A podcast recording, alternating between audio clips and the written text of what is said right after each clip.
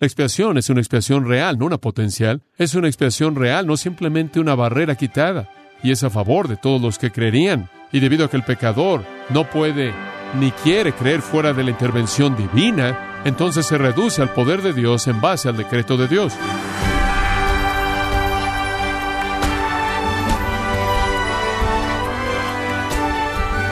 Le damos la bienvenida a esta edición de su programa Gracias a vosotros con el pastor John MacArthur. Se cree que en 1513 el traductor de la Biblia en inglés, William Tyndale, acuñó la palabra expiación y dicha palabra describe el restablecimiento de una amistad mediante el pago de una deuda. Cuando se trata de la expiación de Cristo, ¿cuáles son los desacuerdos teológicos que existen? ¿Pagó Jesús la deuda total y por todo mundo?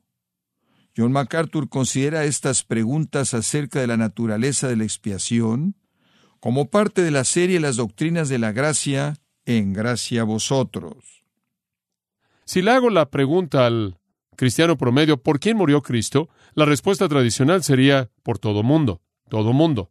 Cristo murió por el mundo entero, Él murió por todos los pecadores.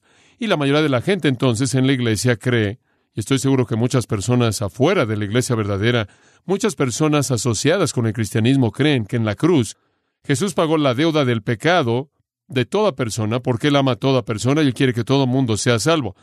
Eso es realmente la posición evangélica común.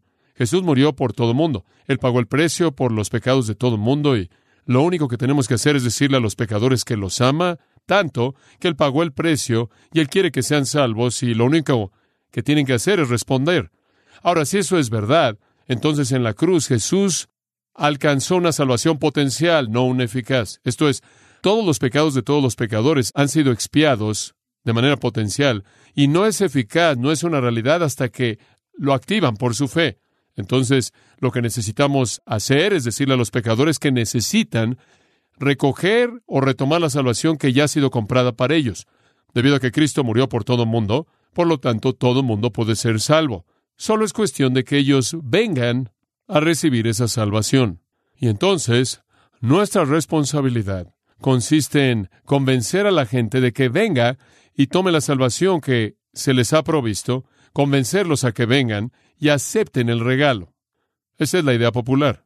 Y yo sé que muchos de ustedes están pensando, bueno, bueno, me parece que eso es lo que siempre he creído y eso es lo que se me ha enseñado. Bueno, quizás lo estemos llevando a algunos lugares a donde nunca antes ha ido y eso es bueno. Esa es la idea popular. La implicación de eso sería esta. El infierno está lleno de personas por quien Cristo murió. Lo voy a decir de otra manera. El infierno está lleno de personas cuyos pecados fueron pagados de manera total en la cruz. Es un poco más molesto cuando usted lo dice así, ¿no es cierto? Otra manera de decirlo sería que el lago de fuego, que arde por los siglos de los siglos con fuego y azufre, está lleno con personas eternamente condenadas, cuyos pecados fueron expiados de manera completa por Cristo en la cruz. La ira de Dios fue satisfecha por la expiación de Cristo a favor de aquellas personas que van a quedarse en el infierno para siempre.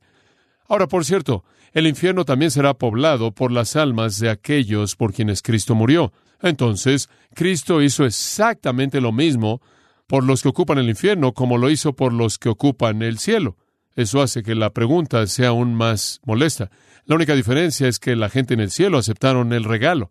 La gente en el infierno lo rechazó. Eso en esencia es la postura tradicional evangélica.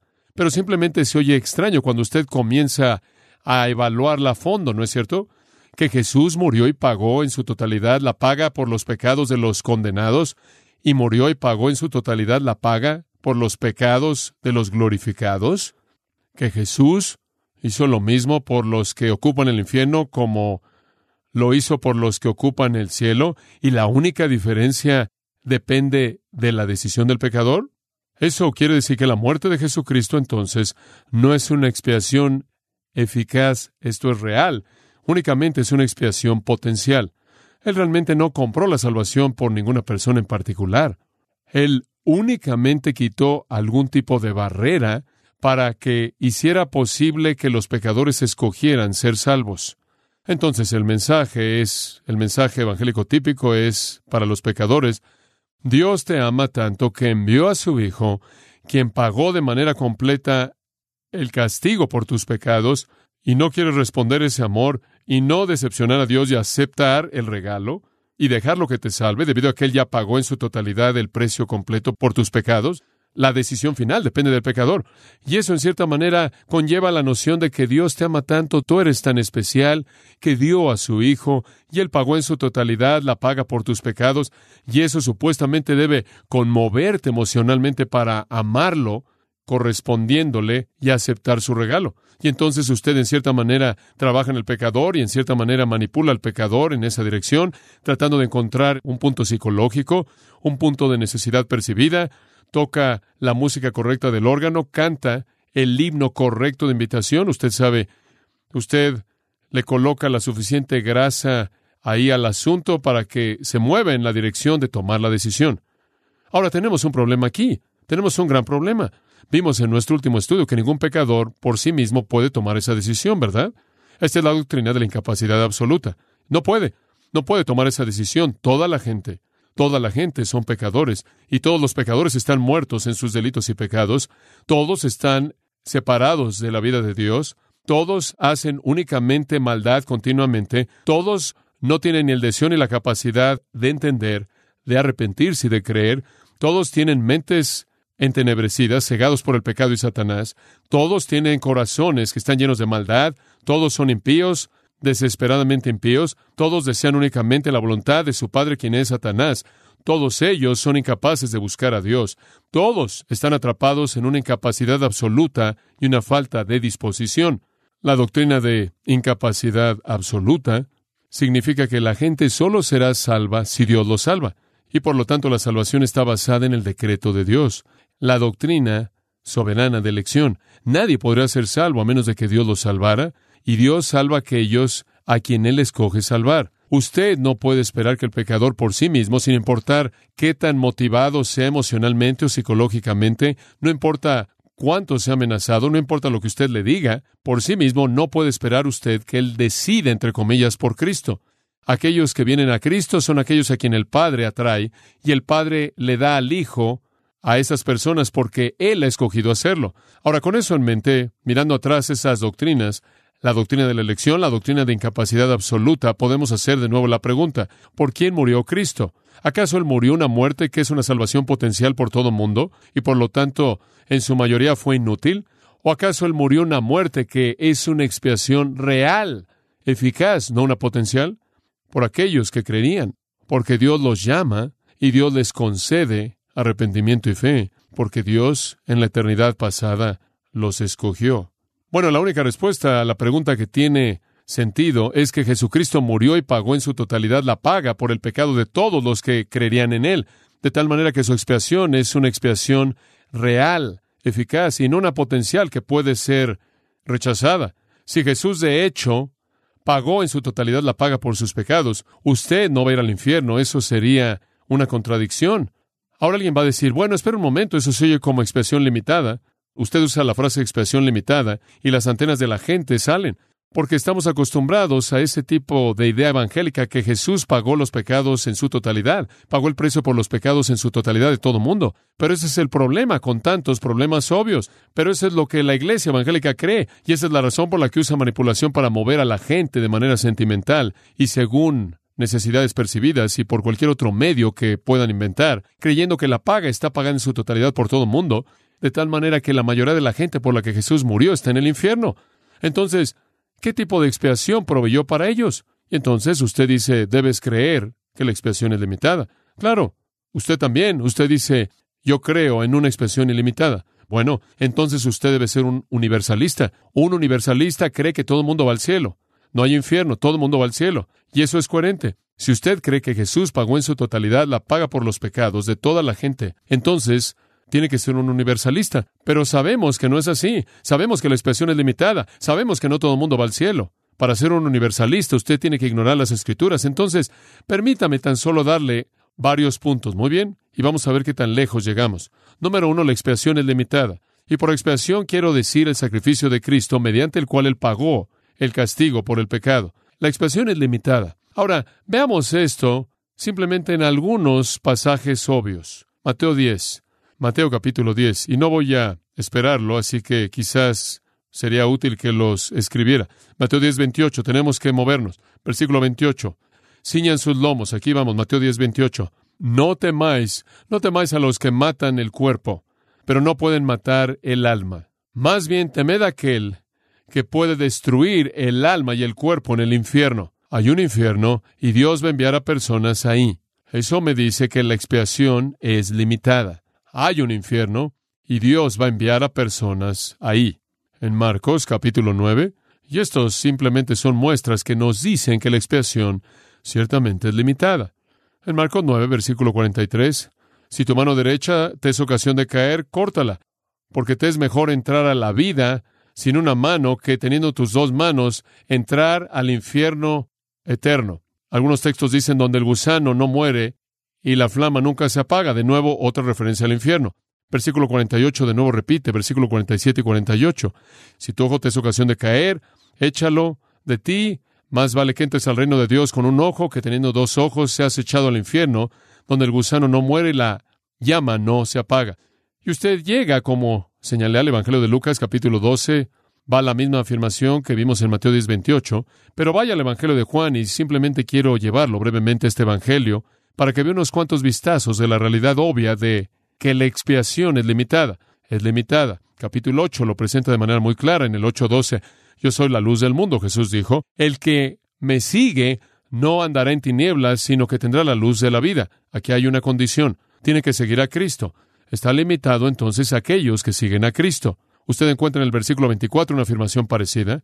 Por tanto os digo que en vuestros pecados moriréis, porque a menos de que creáis que yo soy Él, en vuestros pecados moriréis.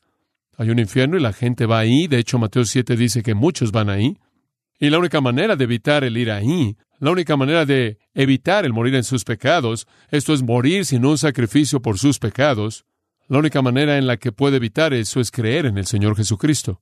¿Cómo puede Jesús decir, en vuestros pecados moriréis, si sus pecados han sido pagados? No habían sido pagados si murieran sin creer en Él. Y hay otras partes de Juan, si usted regresa al capítulo 3, Dios no envía a su Hijo, versículo 17, a juzgar al mundo, sino para que el mundo fuera salvo mediante él. El que en él cree no es juzgado, pero el que no cree ya ha sido juzgado, porque él no ha creído en el nombre del unigénito Hijo de Dios. Hay un infierno y la gente va ahí, la gente que no cree en Jesucristo. Y después hay tantos otros lugares en donde usted puede ver este mismo énfasis. No quiero cargarlo con una lista interminable de estos pasajes, pero quizás un par de pasajes más, quizás en qué pensar. Mateo 22, 13. El rey le dijo a los siervos, atadle de las manos y los pies y echadlo a las tinieblas de afuera, ahí será el lloro y el crujir de dientes. Una descripción aún mayor del castigo horrendo y el juicio. 25.30.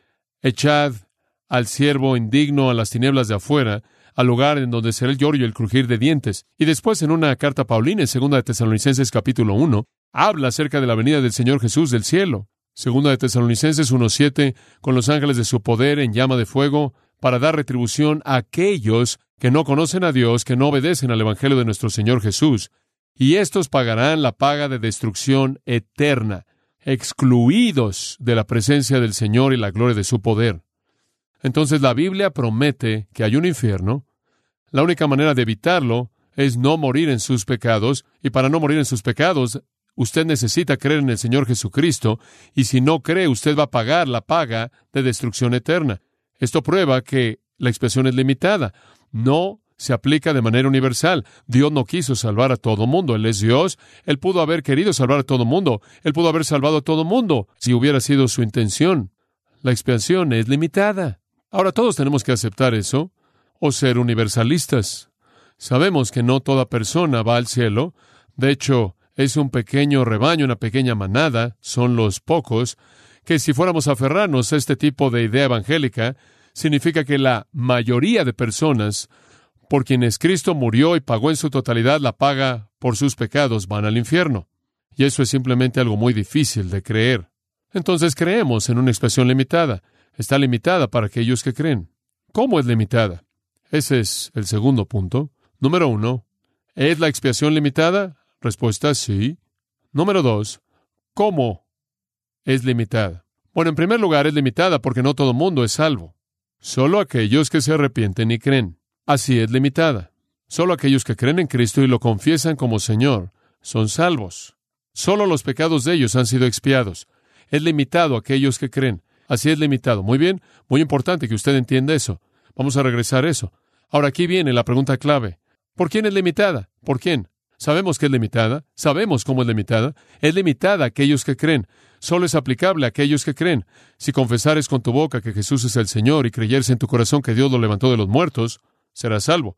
Ahora, ¿por quién es limitada? Y la manera de pensar popular diría esto. La expiación de Jesús es ilimitada, pero los pecadores limitan su aplicación.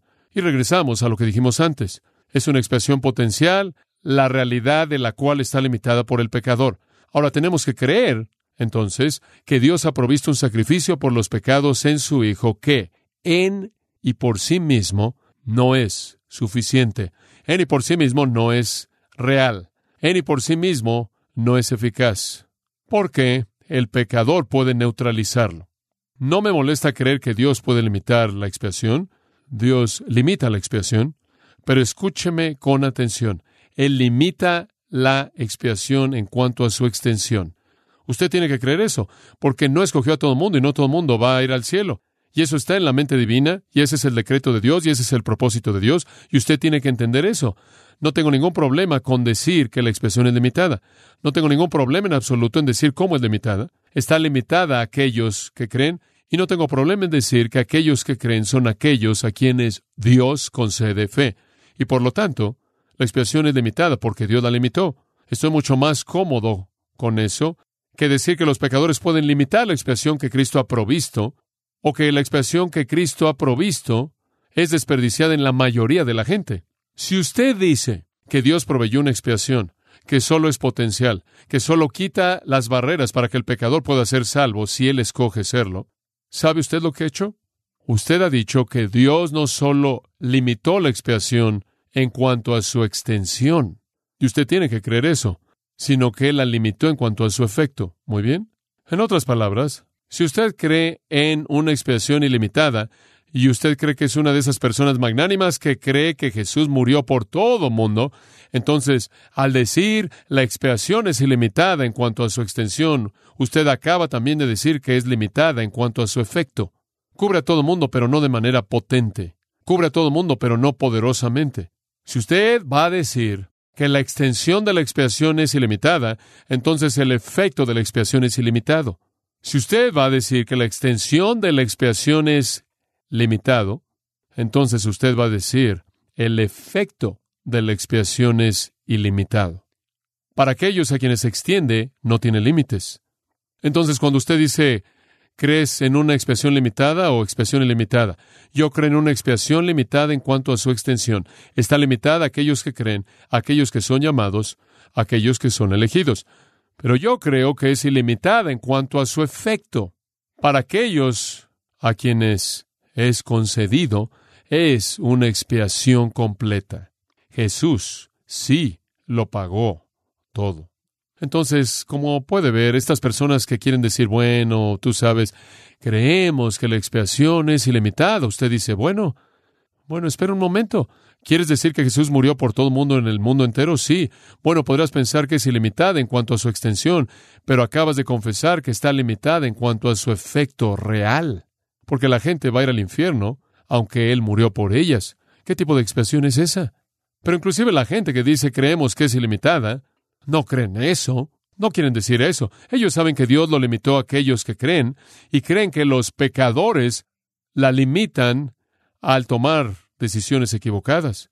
Y después dicen que hay algunos límites en la expiación misma, de tal manera que realmente no lleva a cabo la obra de expiación, simplemente hace posible que el pecador lo active. Y sabe una cosa, usted ve la Biblia y es bastante claro. El escritor del himno lo dijo de manera correcta. Y ese himno es un himno bastante simple. Y no sé lo que había en su mente cuando él lo escribió, pero cuando él escribió, Jesús lo pagó todo. Él quiso decir eso. Lo que él hizo en la cruz no fue una expiación parcial. Lo que él hizo no fue una expiación potencial. No fue algún tipo de expiación virtual, fue una expiación real, eficaz. Fue limitada en su extensión para aquellos que creerían, que son los llamados y los elegidos, pero fue limitada en su efecto. Para ellos fue una expiación completa y total. No hay algo así como una expiación llevada a cabo por Jesucristo en la cruz que es menos que una expiación verdadera y real. No hay algo tal como algún tipo de expiación potencial, algún tipo de expiación a medias. No hay algo tal como Jesús pagando en su totalidad sus pecados y después usted pagando en su totalidad sus pecados para siempre en el infierno. Eso minimiza la obra de Cristo, eso se burla de la obra de Cristo. ¿Qué está diciendo usted? ¿Está diciendo que Jesús únicamente de manera parcial activó esto y depende del pecador activarlo de manera total? Si Cristo pagó por los pecados de todo el mundo y todo el mundo no se va al cielo, entonces lo que él pagó no fue el precio completo. Entonces tenemos que cambiar nuestro himno y decir Jesús pagó la mitad. El resto depende de usted. Esa será una buena línea. Jesús pagó la primera mitad y el resto depende de usted. Simplemente no puedo llegar a creer que el infierno está lleno de millones de personas cuyos pecados fueron pagados en su totalidad por Cristo en la cruz. No puedo ver al Padre castigando de manera plena al Hijo en la cruz por los pecados de personas que entonces serían castigadas por esos pecados para siempre en el infierno. ¿Cuál es el punto? Lo que Cristo hizo en la cruz fue una expresión verdadera, completa y total por los pecados de todos los que creerían, y debido a que nadie puede creer a menos de que Dios les conceda fe, son los pecados de aquellos a quienes el Padre ha escogido llamar a sí mismo. Usted oye a personas decir, bueno, ¿sabes una cosa? Cuando dices que la expresión es limitada, la gente no se siente muy especial. Bueno, le voy a decir una cosa. Yo no me siento muy especial si usted me dice, Cristo murió por ti, Él te ama así como Él murió por los millones que están en el infierno. Eso no me hace sentir muy especial. Esa es una manera difícil de evangelizar. Cristo murió en la cruz por tus pecados y también por los de toda la gente en el infierno. Eso no es especial. Eso es todo menos especial. ¿Me quieres decir que Él pagó por mis pecados y yo estoy pagando por ellos para siempre? Y después les digo una cosa, sea cual sea el pago que fue, fue raro. Como puede ver, no es bíblico limitar la expiación en su poder. No es bíblico limitar la expiación en su eficacia. No es bíblico limitar la expiación en su logro. Si Él pagó en su totalidad la paga por sus pecados, usted recibirá esa salvación. La expiación de Jesucristo en la cruz tiene que estar en armonía perfecta con el decreto eterno. No es bíblico limitar la expiación al hacerla potencial y no real. No es bíblico limitar la expiación por la voluntad del pecador que no está dispuesto y es incapaz. La expiación es limitada por Dios a los elegidos, pero es ilimitada en cuanto a su efecto. Para ellos es una expiación completa y total. Ahora, el resumen de esto se reduce a lo siguiente. ¿Es la muerte de Cristo una obra que salva potencialmente a pecadores dispuestos o es una obra que de hecho provee salvación para pecadores no dispuestos, quienes por la gracia soberana de Dios serán hechos dispuestos? La única respuesta posible es que Dios proveyó un sacrificio en su Hijo, un pago verdadero en su totalidad por los pecados de todos los que creerían en Él. Y todos los que creerán en Él, creerán, porque el Padre los atraerá y Él les concederá arrepentimiento y fe y regeneración. La muerte de Jesús entonces debe ser entendida como una satisfacción completa de la justicia santa de Dios a favor de todos aquellos a quienes Dios salvará. Yo no inventé esto. Esta doctrina se remonta, se remonta a la Reforma, se remonta a John Owen, inclusive a Carlos Spurgeon. Escuche lo que Spurgeon dijo. Con frecuencia se nos dice que limitamos la expiación de Cristo, porque decimos que Cristo no ha hecho una satisfacción por todos los hombres, o de lo contrario todos los hombres serían salvos. Ahora nuestra respuesta a esto es que, por otro lado, nuestro adversario está limitado, nosotros no. Los arminianos dicen, Cristo murió por todos los hombres. Pregúnteles lo que quieren decir con eso. ¿Acaso Cristo murió como para asegurar la salvación de todos los hombres? Ellos dicen, no, ciertamente no. O les hacemos la siguiente pregunta. ¿Acaso Cristo murió como para asegurar la salvación de cualquier persona en particular? Ellos dicen no. Se ven obligados a decir que si son coherentes, ellos dicen no. Cristo ha muerto para que cualquier persona sea salva, sí. Y entonces siguen ciertas condiciones de salvación. Ahora, ¿quién es el que limita la salvación de Cristo? ¿Por qué usted? Usted dice que Cristo no murió como para asegurar de manera infalible la salvación de nadie. ¿Perdón? Cuando usted dice que limitamos la muerte de Cristo, decimos, no, Señor, usted es el que lo hace. Decimos que Cristo murió de tal manera que Él aseguró de manera infalible la salvación de una multitud que ningún hombre puede contar, para que a través de la muerte de Cristo no solo puedan ser salvos, sino que serán salvos y no puede existir el riesgo por ninguna posibilidad de ser nada más que salvos. Usted es bienvenido a su expiación, dijo Spurgeon. Usted se puede quedar con él. Nunca renunciaremos al nuestro por causa del mismo. Fin de la cita. La expiación es una expiación real, no una potencial. Es una expiación real, no simplemente una barrera quitada. Y es a favor de todos los que creerían. Y debido a que el pecador no puede ni quiere creer fuera de la intervención divina y la regeneración divina, entonces se reduce al poder de Dios en base al decreto de Dios. La gente dice, bueno, ¿cómo sabes si Cristo murió por ti? La respuesta es que todo aquel que quiera venir, venga y si usted viene y cree en el Evangelio del Señor Jesucristo, entonces la muerte de Cristo fue por usted. Y no se espere, venga Cristo.